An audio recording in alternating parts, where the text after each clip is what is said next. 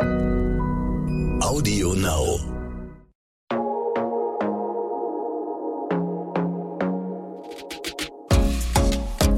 Glossip, der Gala Beauty Podcast.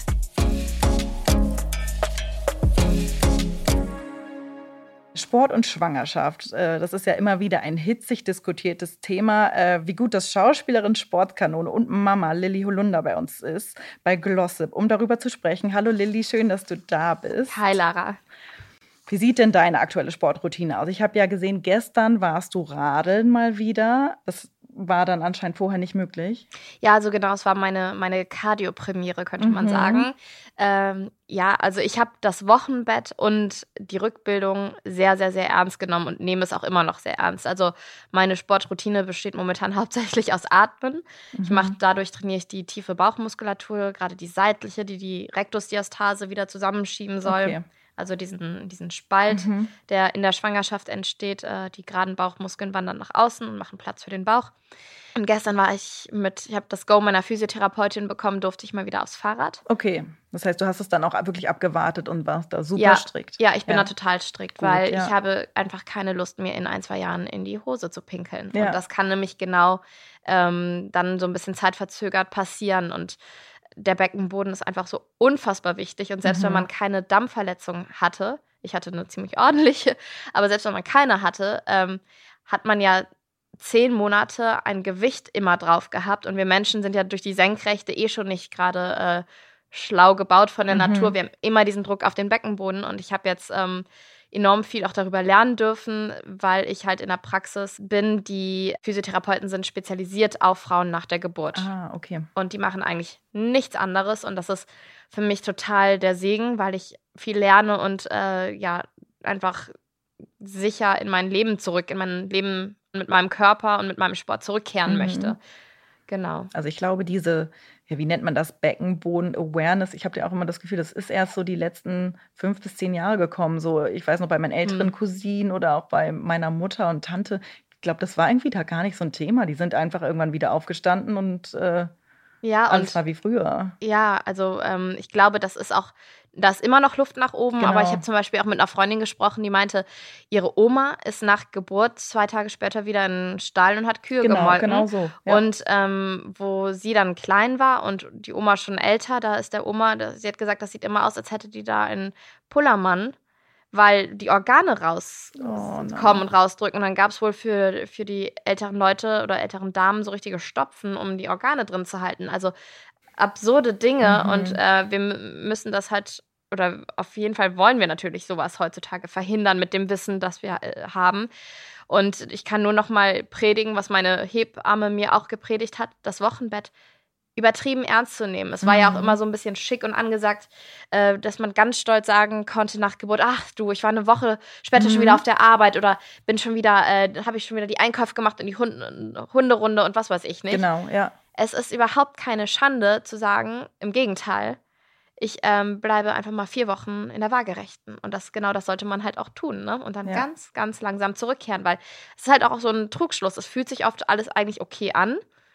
Aber die Quittung, die kassiert man dann spätestens, wenn man in die Wechseljahre kommt, wenn die Hormone, die einen straff machen, nicht mehr sind. Und äh, ja, ich habe darauf keine Lust und nehme es halt sehr, sehr ernst und mache derzeit äh, auch nach wie vor nur meine Rückbildungsübungen und die steigern wir ganz langsam. Jetzt kommt halt ein bisschen Cardio dazu. Okay. Genau. Voll gut. Mhm. Ähm, aber du hast ja auch bis zur Geburt trainiert. Ja, ich habe bis drei oder vier Tage vor Das ist Geburt, schon krass. ja, habe ich im Kraftraum gestanden und auch mit Gewichten und so. Da will ich jetzt auch nicht sagen, da bin ich so stolz drauf, aber ich glaube, das muss halt jeder für sich einfach gucken. Ähm, es gibt auch die Stimmen, die sagen, auf gar keinen Fall Squats machen in der Schwangerschaft. Ja, aber ich habe halt vorher Squats mit, weiß ich nicht, wie viel Kilo gemacht und dann, wenn sich das halt ohne Gewicht immer noch super anfühlt oder mit kleinen Gewichten, dann durfte ich auch weiter Squats machen. Ich habe das auch alles mit äh, meinem Lieblingsphysiotherapeuten Oliver Schmidtlein aus München abgesprochen und ähm, das es kommt ja auch immer drauf an, was, bringt, was bringst du mit für ein Potenzial oder für eine Grundlage. Und du warst ja super sportlich auch Genau. vor der Schwangerschaft. Ja, ich habe super viel und intensiv trainiert und ich glaube, was man so richtig lernt in, in so einer Schwangerschaft ist, dass man noch besser auf seinen Körper hört, den noch besser kennenlernt und Zeichen erkennt. Also ich habe auch mal Tage gehabt, wo ich gemerkt habe, mm, die Übung fühlt sich einfach nicht gut an. Irgendwie drückt es oder zieht es oder so. Dann hast du es gelassen. Dann habe ich es gelassen, Ja. habe eine andere Übung gemacht, habe diese Übung eventuell ein paar Tage später nochmal probiert. Manchmal ging es, manchmal ging sie dann einfach gar nicht mehr und ich habe sie gestrichen für die letzte Zeit der Schwangerschaft. Aber das ist halt, ähm, man muss da einfach, glaube ich, sehr, sehr ehrlich zu sich sein und sehr in sich reinhören. Und da ist es auch dann schwierig, von außen Tipps anzunehmen. Also äh, klar gibt es ein paar Faktoren, die man wirklich beachten muss, wie bei der Rektusdiastase. Das sieht man dann relativ früh in der Schwangerschaft, wenn man zum Beispiel in einen Plank geht, in einen Unterarmstütz, dass der Bauch sich so rauswölbt, dass hier Ah, wie so ja. ein Zelt entsteht. Mhm. Sollte, also es passiert, aber dann sollte man alle Übungen, wo das passiert, Okay. streichen. Also ich habe am Anfang auch immer mit, nur mit Sport-BH trainiert, um Ja. immer meinen Bauch zu kontrollieren Okay. weil ich einfach keine Lust habe, dass das Bindegewebe da so überdehnt wird und die Organe sich rausdrücken. Mhm. Und es ist schon schwer genug nach einer Schwangerschaft, äh, das Ding auch wieder zuzukriegen. Das dauert auch, ne? Aber ähm, genau, auf solche, es gibt schon so ein paar Sachen, auf die man wirklich achten kann. Und ansonsten ist mein Tipp, in sich hineinhören und einfach ehrlich zu sich sein. Fühlt sich gut an, dann wird es auch gut sein. Oder ist es irgendwie unangenehm, dann einfach lassen und was anderes machen. Ja. Was vermisst du denn gerade am meisten? Joggen. Ja, und Joggen und Tennis. Das dauert wahrscheinlich noch, ne?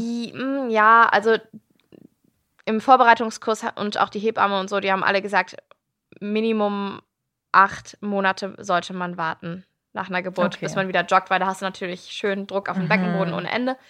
Meine Physiotherapeutin gibt mir das Go schon so nach circa sechs Monaten, hat sie gesagt Mhm. weil ich aber auch einfach einen sehr, sehr sportlichen Körper mitbringe. Sie hat auch gesagt, wenn mein Dammriss nicht so heftig gewesen wäre, dann hätte ich auch wieder früher starten Ah, okay. dürfen.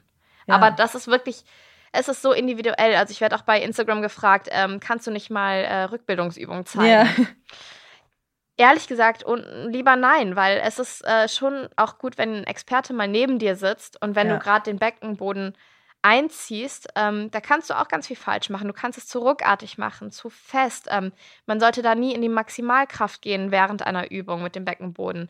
Immer so 30 bis 50 Prozent einziehen. Und es macht einfach Sinn, dass man sich da einfach mal Hilfe holt, äh, dass man ein paar Übungen gezeigt bekommt und mit einer Person macht, die sich wirklich gut auskennt.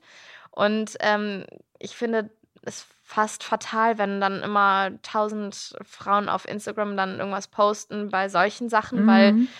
du kannst da auch einfach wirklich viel falsch machen. Ja, das ist eine Verantwortung ja auch, die man dann Total, hat. Ja. total. Und Beckenboden ist halt auch ähm, was erstmal total abstraktes, weil ich habe am Anfang, habe ich den erstmal gar nicht gespürt oder war mir gar nicht so bewusst und jetzt gehe ich durch die Welt und kontrolliere mich ständig, mehrfach Wirklich? am Tag. Ähm, lasse ich ihn dann auch locker, lasse ich ihn los. Also weil das ist ganz, ganz wichtig, dass wir Frauen, aber auch die Männer, die ganz oft gar nicht wissen, dass sie überhaupt einen Beckenboden haben, Mhm. haben sie auch und sie können auch schöne Probleme kriegen, wenn der zu verspannt ist. Sie können äh, inkontinent werden, impotent.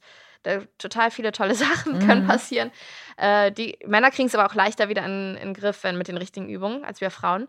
Ähm, und es ist total wichtig, den Beckenboden zum Beispiel in einer neutralen Position im Alltag zu haben. Also nicht einziehen, aber auch nicht rausdrücken. Und ich kontrolliere mich jetzt mehrfach am Tag, indem ich ihn ganz leicht und sanft einziehe und dann loslasse. Ah, okay. Weil durch das Anspannen des Beckenbodens lernst du überhaupt erst dieses Gefühl, wie es sich anfühlt, ihn loszulassen. okay. Und das ist so wichtig. ja, Lara, lass ihn los, Ja. jetzt, in diesem Moment. Ja, man weiß es halt überhaupt nicht. Man Genau. macht sich da überhaupt keine Gedanken drum. Also man weiß natürlich irgendwie, dass es wichtig ist, aber ne, trotzdem. Ja, und es ist auch so, es ist kein Muskel, den man sieht. Es ist halt, genau. der ist so wichtig, nicht nur für, für unsere Statik, dass wir aufrecht durchs Leben gehen, dass wir keine Rückenschmerzen haben, dass wir nicht inkontinent werden. Der ist auch wichtig für den weiblichen Orgasmus. Das A und O ist der Beckenboden. Und ähm, ich glaube, wir alle neigen ja dazu, dass wir Zeit und Energie gern in Sachen stecken, die wir sehen, wie dann Mhm. die Bauchmuskeln oder die Arme oder Ja. den Po, ne? Aber äh, wir kriegen halt die Quittung in ein paar Jahren, wenn wir uns jetzt nicht um den Beckenboden kümmern. Ja.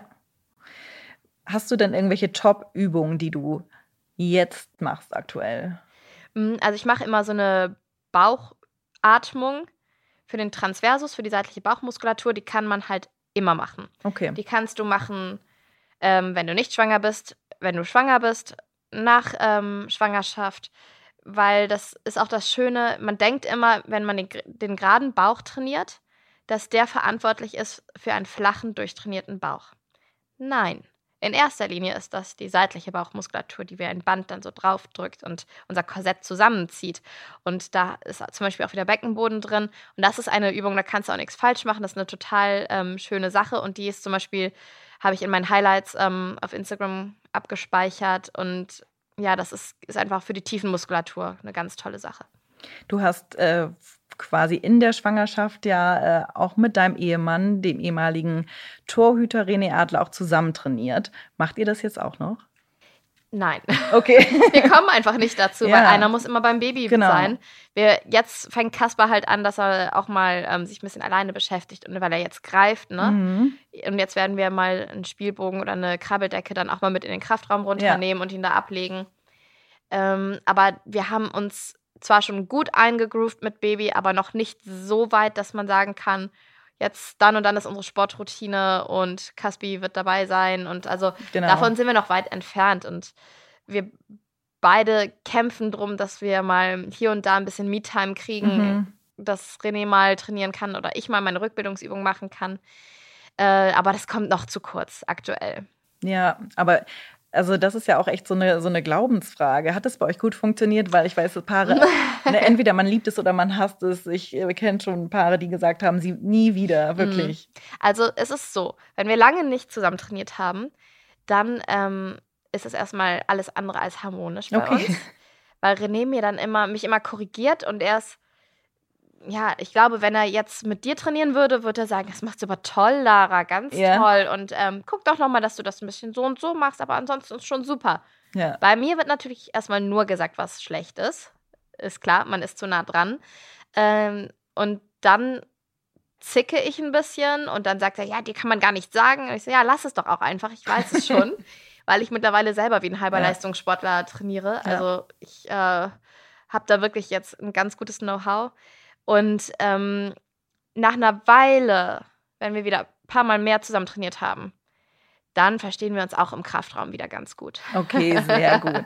Aber so Fitness und Ernährung hat ja auch einen großen Stellenwert einfach bei euch im Leben, für euren Lifestyle, oder? Äh, auf jeden Fall. Aber es ist zum Beispiel jetzt nicht so, das äh, will ich auch mal betonen, dass wir jetzt irgendwie abends Kohlenhydrate oder so weglassen, weil wir sind beide äh, sehr gesegnet äh, von der genetischen Seite her. Also mein Opa war so ein Spargeltarzan und ich muss eher aufpassen, dass ich, ähm, dass ich nicht zu dünn werde. Also wir, bei uns gibt es abends immer Kohlenhydrate und guter Stoffwechsel. Ich habe einen super Stoffwechsel, toll, toll, toll. Ich habe auch meine, meine Stellen, wo ich ansetze, wenn ich mich gar nicht bewege, aber die kriege ich, habe ich mit, momentan immer noch sehr gut im Griff ähm, mit meinen Mitte 30. Kann sich ja auch nochmal ändern. Aber was schon sehr wichtig ist, wir kochen halt immer frisch oder ich koche immer frisch. Also es gibt auch Sahnesoße und so, alles kein Ding. Und aber bei uns gibt es keine Fertigprodukte, weil ich komme aus einer Familie, da wurde immer alles gegessen. Meine Mutter ist eine fantastische Köchin. Ähm, und ich möchte mal in ihre Fußstapfen treten, was das angeht. Und ja, bei uns gibt es immer nur Frisches und ich, äh, wenn ich jetzt eine Suppe koche, dann koche ich halt auch, weiß ich nicht, erstmal fünf Stunden die Knochen aus. Also genau, ich mache mir auch Brühe gerne hast, Arbeit ja. und mir macht es auch wirklich, wirklich Spaß. Würdest du sagen, das ist so eure Food-Philosophie quasi bei euch im Hause, so ja. alles wirklich von Grund auf zu kochen? Ja, auf jeden ja. Fall. Und auch ähm, das ist mir auch ganz wichtig in der Erziehung mit Kaspar, dass er erstmal alles probiert. Mhm. Weil da war mein Vater so streng, der war wirklich, was das angeht, so unfassbar. Ich habe einen tollen Papa, aber der war so streng Inwiefern? in dem Punkt. Der hat gesagt, erst probieren, dann sagen, schmeckt nicht. Weil viele Kinder haben doch immer so gesagt, nee, mag ich nicht, mag ich genau, nicht. Genau, kein nee, Brokkoli. Oh, yeah, mhm. oh. Boah, da hätte ich so Ärger zu Hause bekommen. Okay.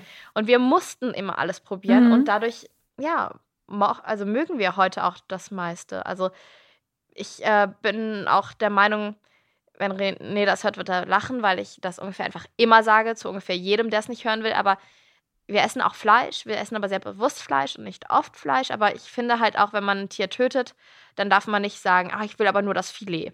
Mhm. Weil dann sollte auch das ganze Tier verwertet werden. Und ich stehe jetzt auch nicht so auf Leber, die kaufe ich auch nicht, aber ich ähm, gebe dem Ganzen zumindest immer wieder eine Chance. Und wenn es mhm. das irgendwo gibt, dann sage ich auch nicht, i, bäh, äh, nee, danke. Sondern dann versuche ich es wenigstens nochmal, es zu probieren. Ähm, und man sollte da einfach offen sein, weil das Tier besteht einfach nicht nur aus einem Filet oder einem Kotelett. Ne? Das heißt, bei euch. Keine Veggies äh, und Baby wird erstmal auch kein Veggie. Nein, und das finde ich, also kann man eh dem Kind überhaupt nicht äh, vorschreiben. Das Ja. finde ich auch, das muss jeder für sich wissen. Ich finde, das sollte das Kind selber entscheiden und ähm, wir machen sehr, wir machen vegetarische Tage und wir machen auch vegane Tage, Okay. weil ich weiß, dass es für den CO2-Ausstoß einfach viel, viel besser ist, für den ökologischen Fußabdruck und so weiter. Ähm, aber wenn wir Fleisch essen, dann ganz bewusst und dann muss die Herkunft auch super sein. Dann muss ich auch wissen, dass es äh, einigermaßen gut gelebt hat, das Tier und nicht ähm, Massentierhaltung. Das wird schon mal gar nicht unterstützt. Also wir essen viel weniger, aber dafür ganz bewusst Fleisch. Ja. Das klingt doch sehr gut. Zum Abschluss dieser Folge spielen wir noch eine Runde entweder oder. Ich nenne dir jetzt ein paar Dinge, die haben natürlich äh, mit Sport zu tun. Mhm. Du musst dich entscheiden, aber du darfst deine Entscheidung natürlich auch äh, gerne noch erklären. Äh, Cardio oder Krafttraining? Krafttraining. Yoga oder High Intensity? Mm, High Intensity. Essen einschränken oder mehr Sport? Mehr Sport. Fitnessriegel oder Proteinshake? Beides geil. Okay. Ähm, Baggy Sweatpants oder enge Hightech-Sportklamotte? Äh, ehrlich gesagt, enge Hightech-Sportklamotte. Die Baggy Sweatpants gibt es dann später. Die gibt's auf der Couch. Gut.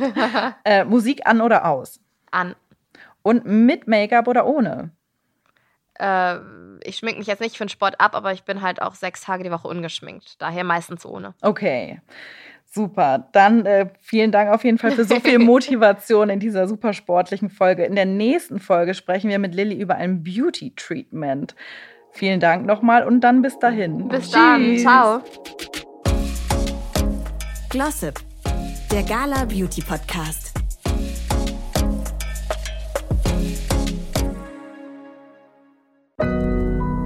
Audio Now.